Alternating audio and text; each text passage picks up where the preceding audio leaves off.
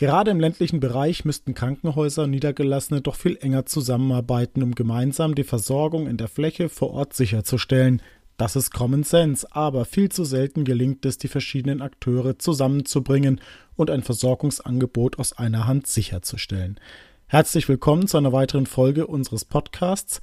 Mein Name ist Florian Albert, ich bin Chefredakteur von F&W und nach einer längeren Sommerpause starten wir mit unserem Podcast wieder richtig durch. Hier ist Teil 2 unserer Berichterstattung von den Biersdorfer Krankenhausgesprächen. In der letzten Folge haben wir bereits berichtet, was das Krankenhausmanagement kurz vor der Wahl bewegt. In dieser Folge vertiefen wir eins dieser Themen, nämlich die sektorenübergreifende Versorgung auf dem Land. Wir richten den Blick nach Templin in die Uckermark, Brandenburg, die Heimat unserer noch Bundeskanzlerin Angela Merkel.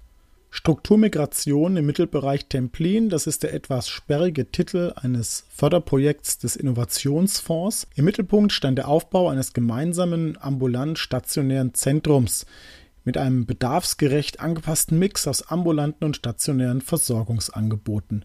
Aus dem heutigen Krankenhaus mit rund 190 Beschäftigten und etwas weniger als 100 Betten sollte ein Gesundheitszentrum werden. Inzwischen ist das Projekt beendet. Ist es auch gescheitert? Dr. Jens Schick, der Vorstand des Sana Kliniken, sagt Nein und hat sich mit mir am Rand der Biersdorfer Krankenhausgespräche darüber unterhalten, welche Lehren er aus dem Projekt Templin zieht.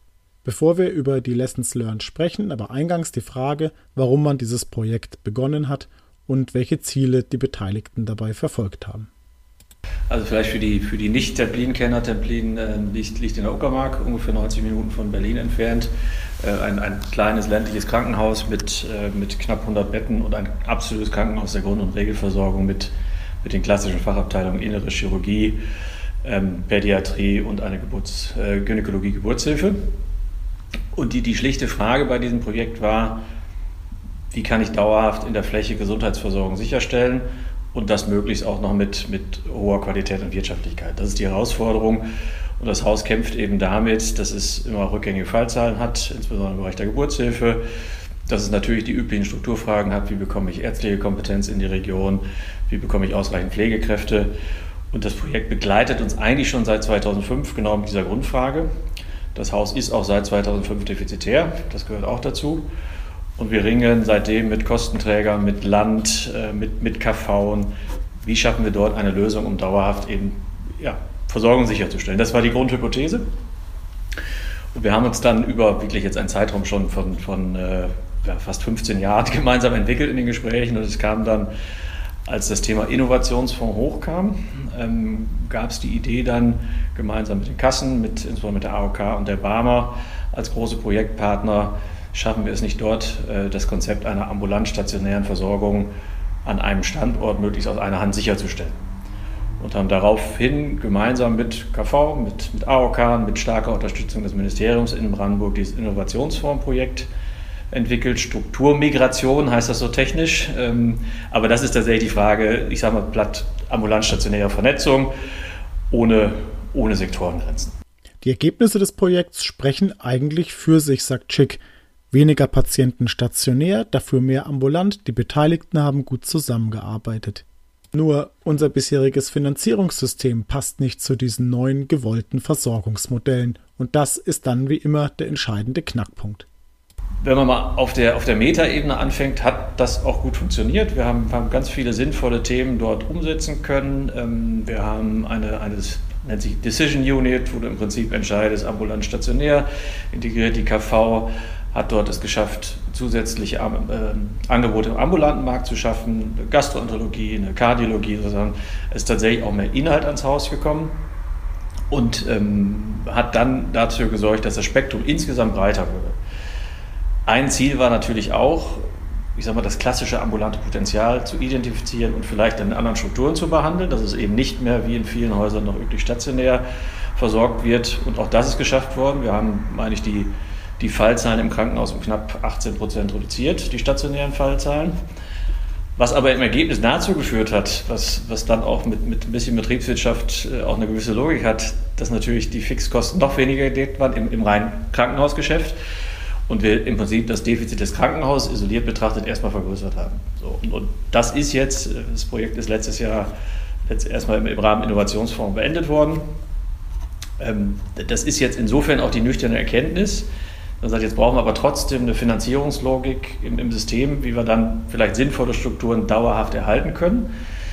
Da kommen dann aber teilweise die Grenzen zwischen ambulanter Zuständigkeit der KV, zwischen Krankenhausbudgets, zwischen verschiedenen Zuständigkeiten bei, bei Kostenträgern mit einem Ansatz einer KV, die eher retrospektiv ist und nicht äh, auf die Zukunft gerichtet, was die Bedarfsplanung betrifft.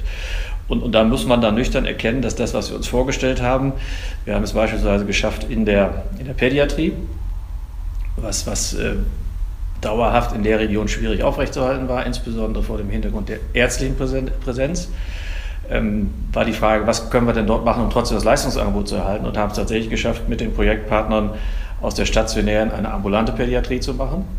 Eine Anlaufstelle für, klar, für, für äh, Kinder auch, aber im Wesentlichen in einem ambulanten Setting mit, mit Unterstützung auch telemedizinisch aus Berlin.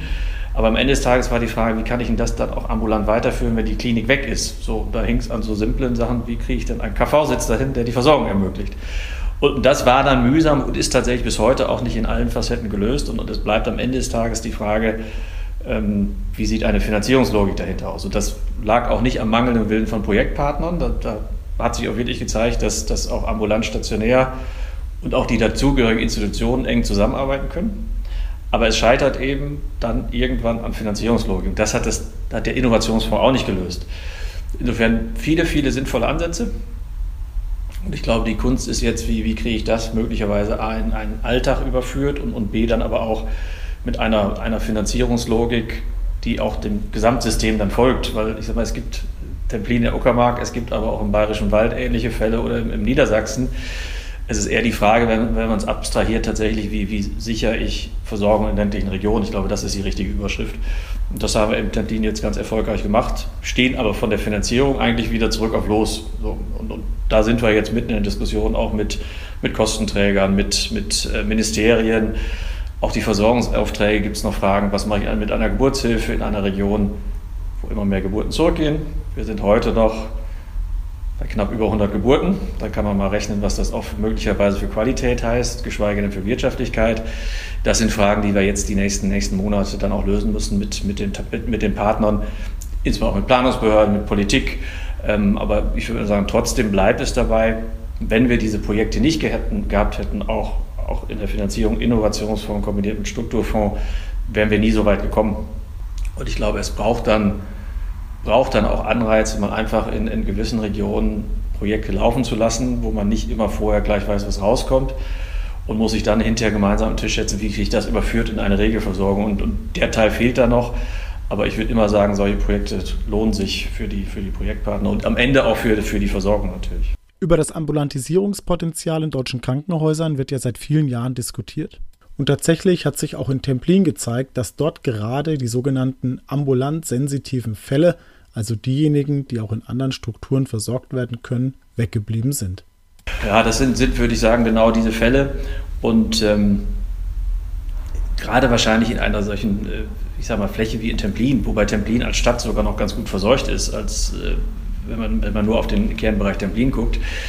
Ähm, das Problem haben aber natürlich viele kleine Krankenhäuser, wenn du das Portfolio anguckst, sind es eben häufig geringer CMI. Es sind viele klassische Weichmacherfälle, die potenziell wahrscheinlich in anderen Strukturen behandelt werden können. Ob das immer rein ambulant ist, ob das möglicherweise ambulant gekoppelt ist mit Übernachtungsmöglichkeiten. Das, glaube ich, ist die Kunst dann solche Projekte vielleicht im nächsten Schritt. Aber dass wir in diesen Häusern und, und auch das hat man ja gesehen in Corona, dass diese Häuser dann auch an der Stelle viele dieser Fälle verloren haben, die ja bis heute nicht da sind. Wir sind ja nach wie vor, wenn wir jetzt hier im, September miteinander reden, 10, 12 Prozent unter dem Niveau 2019, wenn man das mal als letztes volles Jahr vor Corona sieht. Und die, der Glaube, zumindest in diesen kleinen Häusern, dass wir auf, auf dieses Niveau kommen, den habe zumindest ich nicht. Das heißt, da ist ja sowieso die Frage, wie kann ich in solchen Strukturen dann zukünftig ambulant, stationär ordentlich behandeln, aber eben auch vergüten. Natürlich spielt das Geld bei solchen Versorgungsprojekten eine ganz wichtige Rolle. Aber eben nicht nur. Die Frage ist auch, welche medizinische Qualität man in solchen Versorgungsstrukturen erbringen kann oder auch nicht. Beispiel Geburtshilfe. Teil die Einschätzung zu 100 Prozent, das ist qualitativ eigentlich nicht mehr lange, lange auch aufrechtzuerhalten. 100 Geburten, das ist äh, rechnerisch noch nicht mal jeden dritten Tag eine. Da, da brauchst du jetzt auch zeitnah Lösung. So Dass die Lösung heißt, 100 ist in der Region wie Templin schon nicht so schlimm, die Qualität könnte schlechter sein, das, das kann ja nicht unser Anspruch sein. Das heißt, glaube ich, wir müssen eine Mischung finden und eine Ehrlichkeit auch, auch der Bevölkerung zu sagen, du musst für diese Leistung weiterfahren. Du musst vielleicht, und das haben ja die, die Inseln teilweise schon gelöst, wenn ich Fehmarn, Sylt, sonst irgendwas nehmen, du kannst nicht mehr auf der Insel entbinden, sondern musst woanders entbinden. Dafür gibt es vielleicht auch für Notfälle Hubschrauber, sonst irgendwas. Da muss man, glaube ich, mal erleben, wie, wie sieht auch das Rettungssystem aus. Und muss sich aber, und ich glaube, das ist die Herausforderung, dann wir als Träger, aber natürlich insbesondere auch politisch dazu bekennen, dass es dann in diesen Regionen eben diese Vorhaltung nicht geben kann, weil sie auch schlechte Qualität macht. Schick ist sich sicher, Kliniken und Niedergelassenen wird am Ende in manchen Regionen gar keine andere Alternative bleiben, als zu kooperieren. Anders lässt sich die Versorgung in der Fläche nicht mehr sicherstellen. Die Politik sieht eher in der Pflicht, einen entsprechenden Rahmen zu setzen, und zwar so, dass den Akteuren vor Ort genug Freiheiten bleiben, eigene und verschiedene Wege der Zusammenarbeit zu finden. In, in, vielen ländlichen Regionen haben wir schon Probleme, die Versorgung sicherzustellen im ambulanten Bereich. Und dass man da sagt, sinnvolles Zusammenfügen von Strukturen, nicht um jeden Preis, macht Sinn. Ich glaube, das würde auch jeder unterschreiben. Aber es wird wahrscheinlich auch nicht überall der gleiche Weg sein. Ich, ich glaube, wir werden in unterschiedlichen Regionen unterschiedliche Wege je nach Versorgungssituation sehen. Und dafür muss es dann aber eben regulatorische Möglichkeiten geben, diese Wege umzusetzen. Und das ist, glaube ich, jetzt die Kunst. Und, und wir haben es ja gestern auch diskutiert, da hilft wahrscheinlich immer auch Druck, so, so blöd wie das ist. Es wäre nur schön, wenn man diesen Druck dann nutzt, um, um zeitnah auch Lösungen zu finden, die dann den Druck vielleicht wieder rausnehmen äh, aus dem System. Aber dass es zu Veränderungen kommen muss und, und wahrscheinlich auch zu Kapazitätsveränderungen, das war ja gefühlt gestern auch Konsens, wenn das auch nicht so jeder ausspricht. Und was ja auch Konsens war oder ist aus, aus stationärer Sicht, dass das Fallzahlniveau von 2019 in Summe mit hoher Wahrscheinlichkeit 2022 auch nicht erreicht wird und folgt. Und darauf müssen wir uns, glaube ich, einstellen, dass wir einfach geringere Fallzahlen und damit auch Kapazitätsreduktionen haben und dann wiederum guckt, wie kann ich das dann ambulant stationär sinnvoll zusammenpacken. Auf diese Entwicklung, stagnierende oder sogar rückläufige stationäre Fallzahlen, reagiert natürlich auch die Sana Kliniken AG, wie Schick berichtet. Der Krankenhauskonzern will weg vom rein stationären Geschäft und sich breiter aufstellen. Die Entwicklung, die wir jetzt sehen, ist, kommt ja nicht ganz überraschend. Pandemie kam überraschend, gar keine Frage. Aber, aber die, ich sag mal, Stagnation von Fallzahlen, das ist ja gestern Morgen auch dargestellt worden, die sehen wir ja schon ein bisschen länger. Sodass wir uns schon vor längerer Zeit aufgemacht haben, das Unternehmen weiterzuentwickeln vom, ich sag mal, klassischen Krankenhausbetreiber. Wir haben das genannt, zum, zum integrierten Gesundheitsdienstleister weiterzuentwickeln. Das heißt für uns, dass wir versuchen, neben dem Krankenhaus, was, was immer Kerngeschäft bleiben wird, tatsächlich vor- und nachgelagerte ähm, Bereiche dann auch mit zu besetzen entweder selber oder mit Partnern. Ähm, wir haben ja verschiedenste Konstruktionen im ambulanten Markt, wo wir uns an einer, einer, großen Radiologiekette beteiligt haben, wo wir aber nicht alleine unterwegs sind. Wir haben in Sanitätshäuser investiert. Wir haben eine, eine große Einkaufsgemeinschaft wo wir mit ähm, Trägern jeglicher Größe Struktur zusammenarbeiten. Wir haben uns im Handelsgeschäft betätigt, wir haben uns viel im Bereich Prävention engagiert. Und das haben wir in den letzten Jahren so geformt, dass wir sagen, die Kunst ist ein bisschen auch A, den Patienten zu begleiten, dann natürlich über verschiedene Versorgungsstrukturen und B, vielleicht auch ein bisschen unabhängig zu werden von diesen politischen Einschlägen, die nicht immer ganz genau planbar sind. Und, und, da sind wir auf einem guten Weg, mit Sicherheit auch noch nicht am Ende, aber das hilft uns vielleicht ein bisschen, bisschen diesen Umbauprozess abzufedern. Ich kann mich da schwer auf eine Zahl festlegen, aber es muss schon, glaube ich, so sein, dass wir sagen, es gibt eine deutliche Verlagerung ähm, und da reden wir nicht über 5 Prozent, sondern da wird wahrscheinlich eher tatsächlich in Richtung 20, äh, 30 Prozent gehen der Perspektive, ähm, die, wir, die wir in den anderen Bereichen mit abdecken und sind eben da auch stark, stark gewachsen die letzten Jahre. Wenn man nur mal das Thema Einkaufsverbund äh, nimmt, da sind wir mittlerweile beim Einkaufsvolumen von über 3 Milliarden mit unterschiedlichen Partnern, mit Unikliniken.